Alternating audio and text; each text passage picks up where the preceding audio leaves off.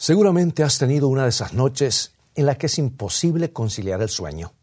Te diste vueltas y más vueltas en la cama durante toda la noche. Luchaste con las sábanas y boxeaste con la almohada. Por suerte no lo hiciste con tu esposo o tu esposa. Y por más que luchaste, no lograste dormir. El sueño simplemente no quiso venir. Bien, la señora de Carl Gacy tuvo una de esas noches Mientras se preparaba para dormir, de repente le vino un extraño presentimiento de que algo malo le había sucedido a su esposo. No podía entenderlo, no podía siquiera imaginarlo. Había salido de Liverpool, Inglaterra, en el barco más seguro que se había construido jamás, el Titanic. Estaba en camino en algún lugar del Atlántico Norte, rumbo a Nueva York. ¿Qué pasó? Mantente en sintonía y en un momento más regresaré con el resto de esta historia.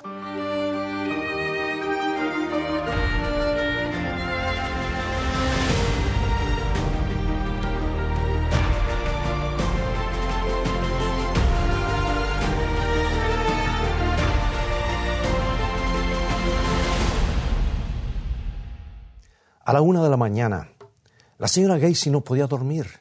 Daba vueltas en la cama hasta que salió de entre las sábanas cayó sobre sus rodillas y comenzó a orar. Querido Señor, tengo la sensación de que ha sucedido algo malo con el coronel. Señor, por favor, por favor, Señor, protégelo.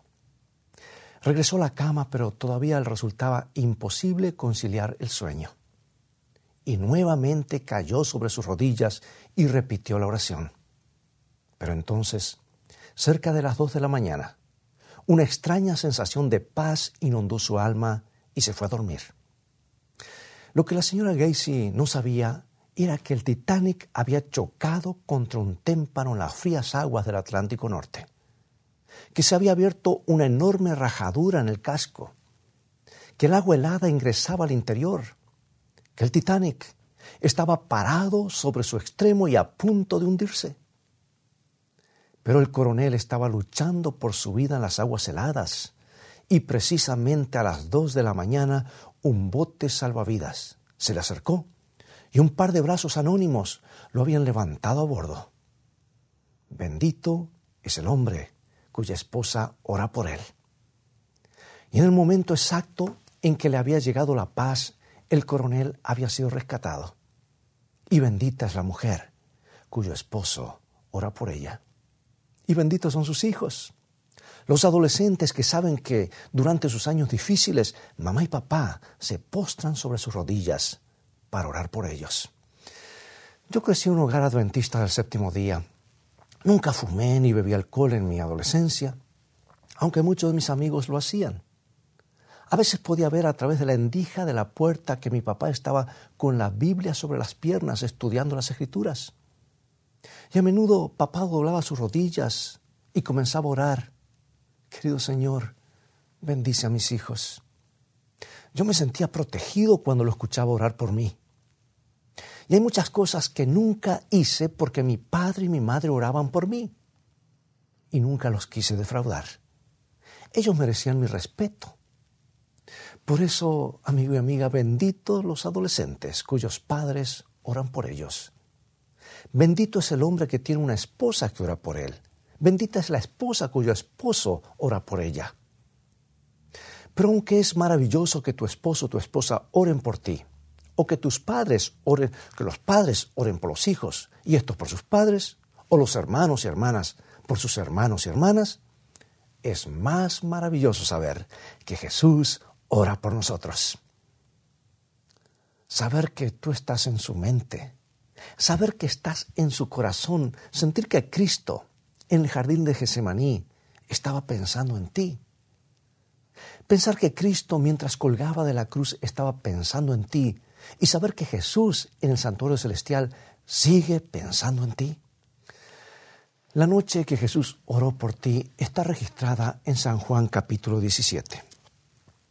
En aquel momento, tú estabas en la mente de Cristo en el jardín de Gesemaní.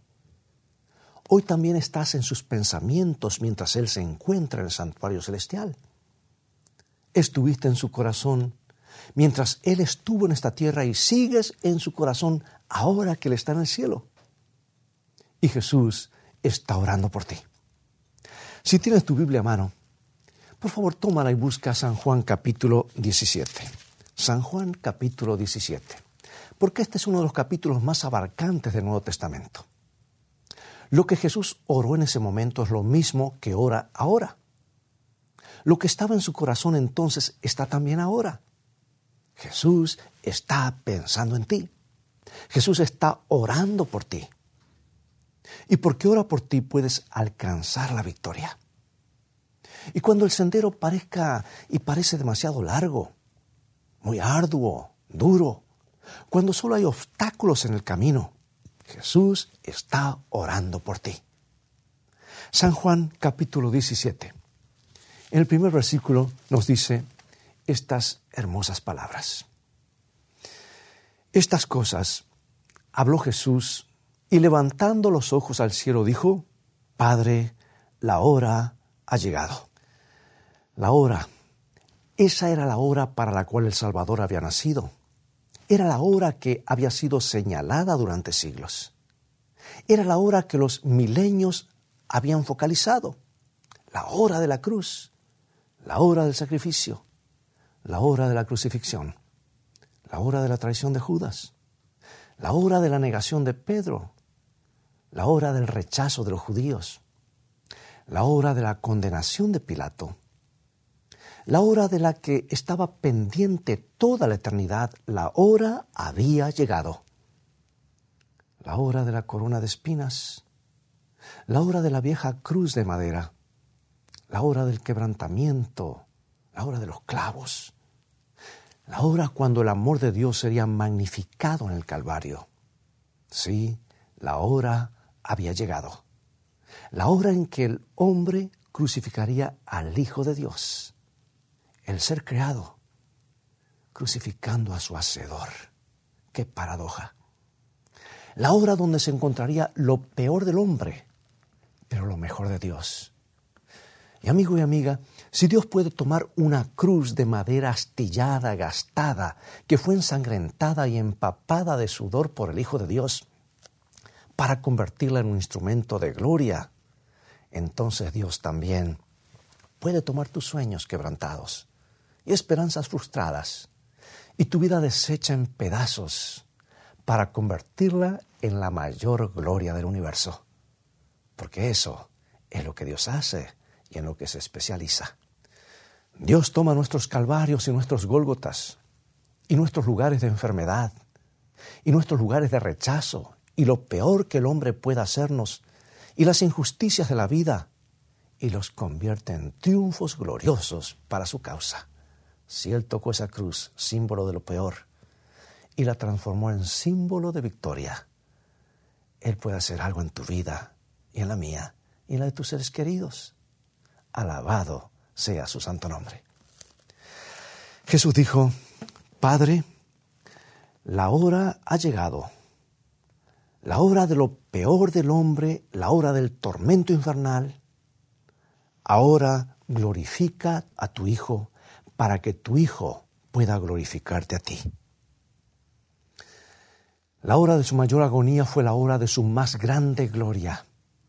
Y puede hacer lo mismo con tu vida, hermano y hermana amigo y amiga. Puede ser eso con tu vida. Tú que estás con tu caso desesperado, tal vez en una cárcel, tal vez una enfermedad terminal, tú puedes tener la paz del cielo porque hay alguien que ora por ti. Pero te preguntas, ¿cómo oró Jesús aquella noche? ¿Qué había en su mente aquella noche? ¿Qué estaba en su corazón aquella noche? ¿Qué era lo que Jesús pensaba de ti específicamente aquella noche? Jesús no estaba pensando en la farsa de su juicio, no pensaba en la injusticia que caería sobre él, no pensaba en el rechazo, ni en el ridículo, ni en los insultos, no pensaba en el dolor físico, ni en el golpe del látigo de cuero con sus puntas de acero y también pedazos de hueso que le arrancarían trozos enteros de su espalda.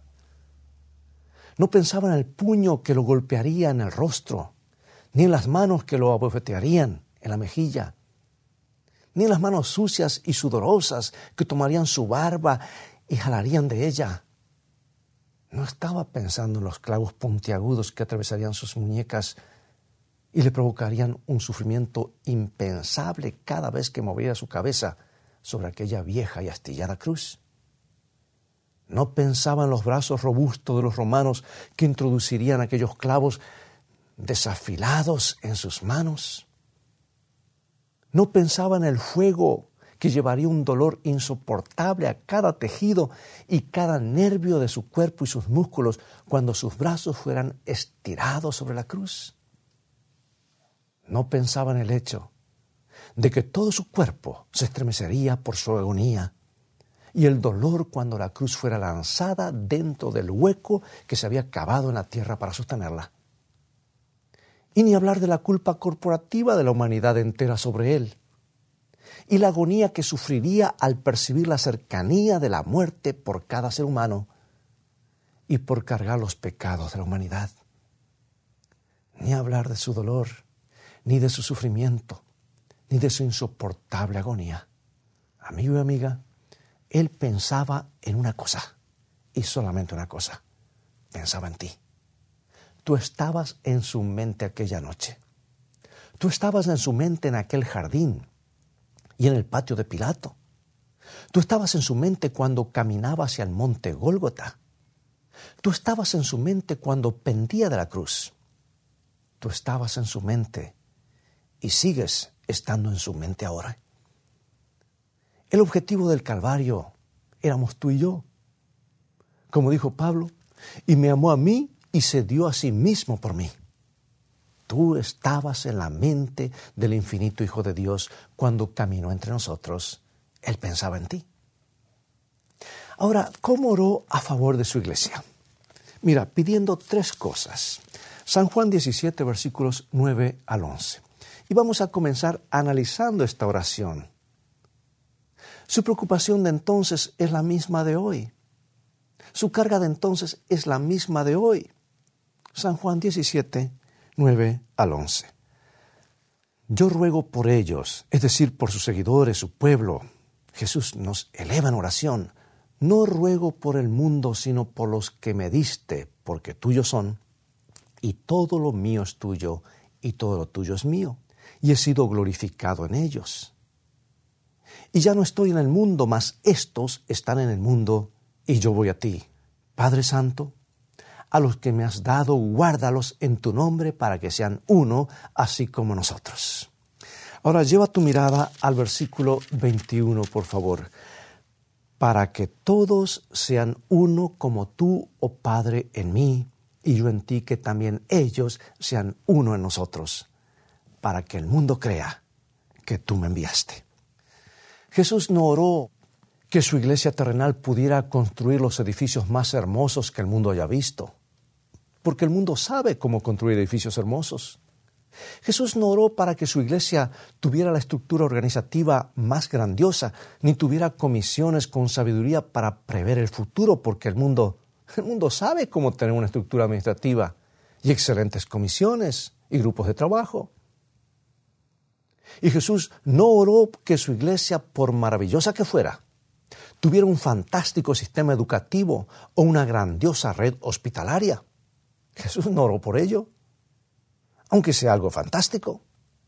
Jesús oró para que su pueblo, sus hijos, de diferentes entornos, personas que ven las cosas de manera diferente, pudieran unirse a un mosaico en un mosaico divino de amor Jesús oró que entre sus hijos no existiera la condenación, la discriminación, la crítica, la sospecha, ni la búsqueda de errores en los demás. Jesús oró para que sus hijos tuvieran unidad y participaran en una fraternidad de amor, para que pudieran llevar el mensaje del Evangelio y el mensaje del Cristo bíblico al mundo. Porque si sus hijos se están peleando entre sí, les resultará difícil luchar contra el enemigo. Sabes, ahora yo puedo entender un poco mejor por qué Jesús oró de esa manera. Creo que yo también oraría así. Veamos por unos instantes a quienes estaba dejando atrás. Allí estaba Pedro. Pedro hablaba primero y pensaba después. Ahora bien, Pedro era esa clase de personas de la que siempre sabes que está pensando, sabes qué está pensando y que tenía algo que decir. Lo iba a decir sin pelos en la lengua, como decimos comúnmente. Estaba dejando a Pedro, pero también allí estaban Santiago y Juan, los hijos del trueno, ansiosos por hacer descender fuego del cielo. Las personas que no compartían su teología, seguramente eran apóstatas. ¿Recuerdas que había una persona que predicaba en el nombre de Jesús, pero no enseñaba de acuerdo con Santiago y Juan? Y como no se ajustaba a su forma de pensar, Santiago y Juan dijeron, muy bien Señor, hagámoslos desaparecer ahora mismo con fuego del cielo. Sabes que de vez en cuando me encuentro con personas que querrían hacer descender fuego del cielo sobre todo el mundo porque no están conformes con nada. Como dice la Biblia, el que tiene oídos para oír, que oiga, y el que tiene ojos para ver, que vea, ¿verdad?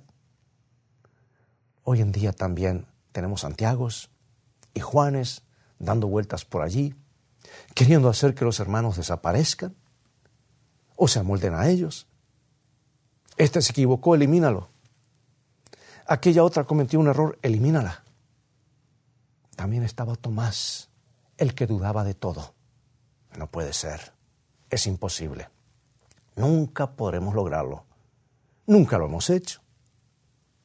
El dubitativo, ese era Tomás. También estaba Felipe, el reflexivo. Nunca podrás saber exactamente en qué estaba pensando Felipe.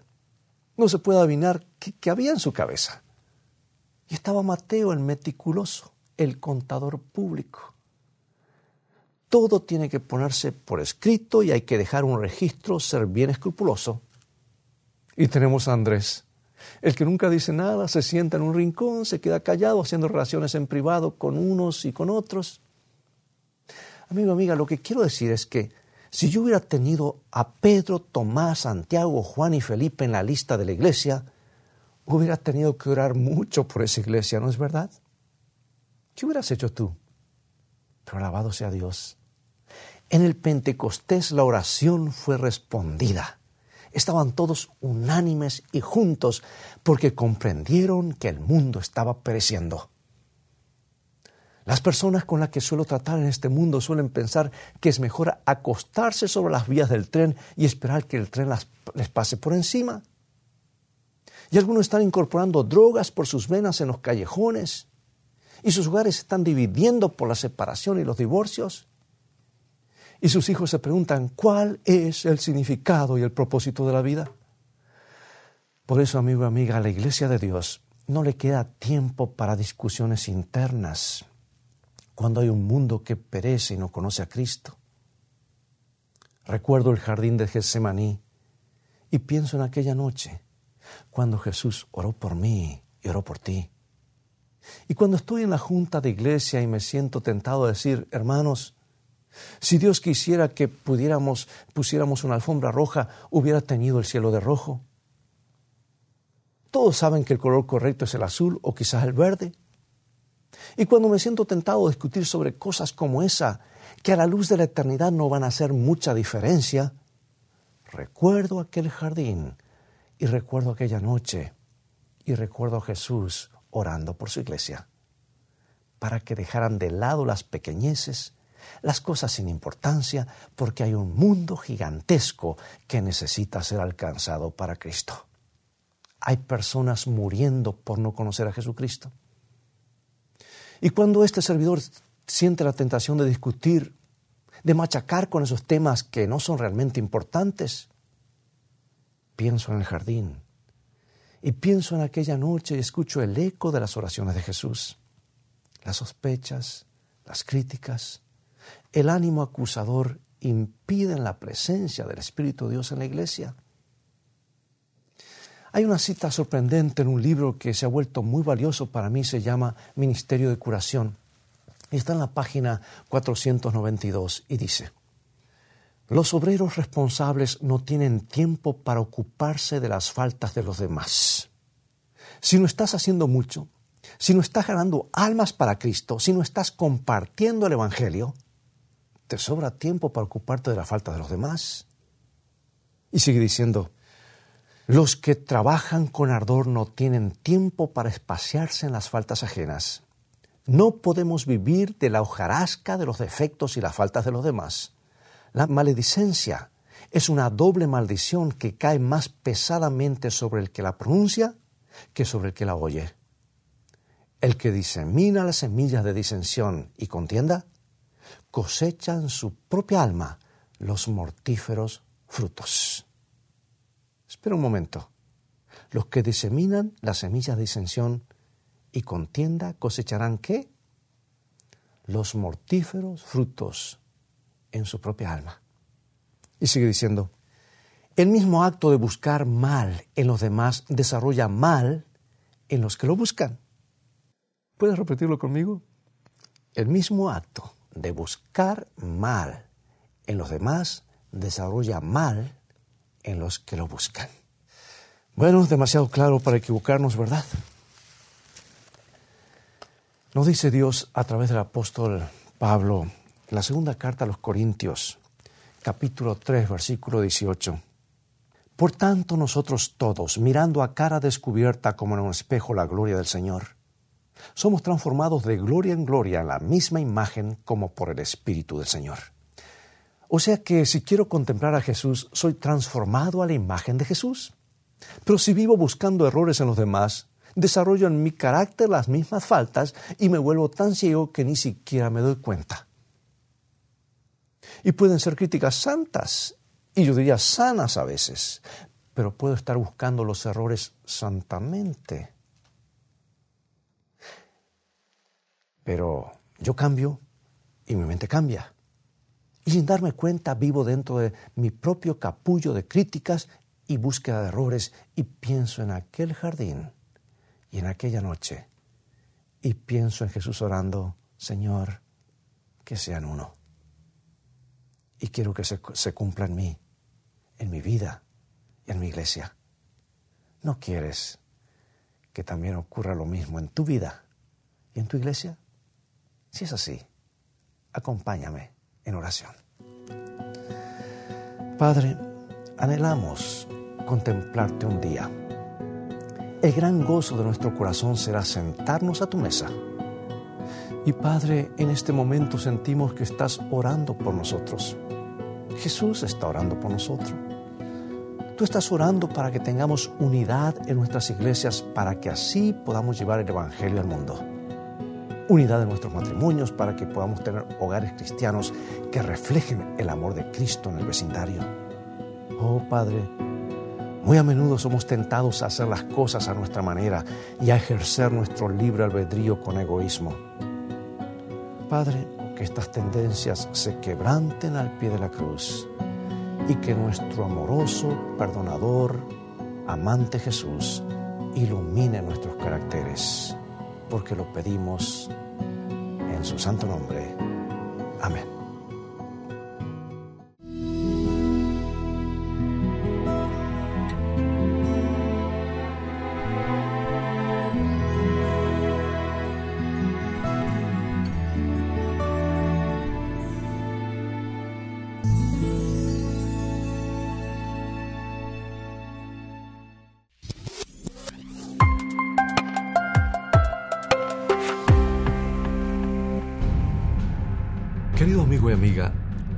Serie de escrito está Fe a toda prueba ya está disponible. En ella nos trasladaremos al antiguo imperio romano, donde los primeros cristianos, rodeados por un ambiente sediento de poder, lujuria y persecución, lucharon para mantener una fe viva pagando el precio de la muerte. Y aunque carecieron de poder político o recursos económicos, alcanzaron la victoria. ¿Cómo pudieron estos mártires soportar la tortura y el dolor? ¿Cómo mantuvieron viva la llama de la fe? Y aún más importante, ¿cómo puedes tú tener esa misma fe en la hora de la prueba? Fe a toda prueba. Cinco temas que desafiarán tu fe. Adquiérala hoy mismo visitando la tienda de escritoestá.org o llamando al 423 362 5834.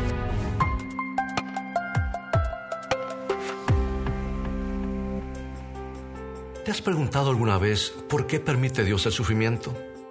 ¿Cómo se originó la maldad en la tierra? ¿Cuál es la marca de la bestia? ¿Cómo puedo identificar a un profeta verdadero? Hoy quiero presentarte las nuevas guías de estudios bíblicos. Escrito está. Este conjunto de 25 lecciones contesta cada una de estas interrogantes con la Biblia, en un formato simple de preguntas y respuestas, y contiene amplias ilustraciones gráficas, historias introductorias y tablas de ayuda adicional. Estos estudios se pueden adquirir en conjunto o en forma individual y son una excelente herramienta para entender la Biblia a profundidad. Para más información, visita ahora mismo la tienda de escritoestá.org o llama al 423-362-5834. Descubre a través del estudio de la Biblia el maravilloso plan de Dios para tu vida. Nuestro Padre Celestial está esperando derramar sobre nosotros la plenitud de sus bendiciones. Es privilegio nuestro beber abundantemente en las fuentes del amor infinito. Qué extraño que oremos tan poco. Dios está pronto y dispuesto a oír la oración sincera del más humilde de sus hijos. ¿Por qué han de ser los hijos e hijas de Dios tan remisos para orar? Cuando la oración es la llave en la mano de la fe para abrir el almacén del cielo, en donde están atesorados los recursos infinitos de la omnipotencia?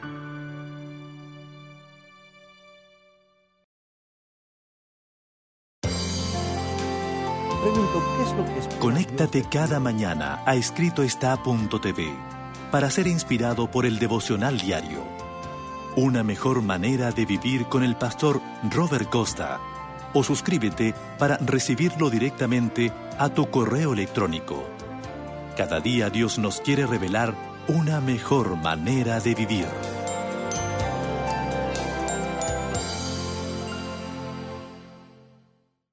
Amigo y amiga, es todo el tiempo que tenemos por hoy.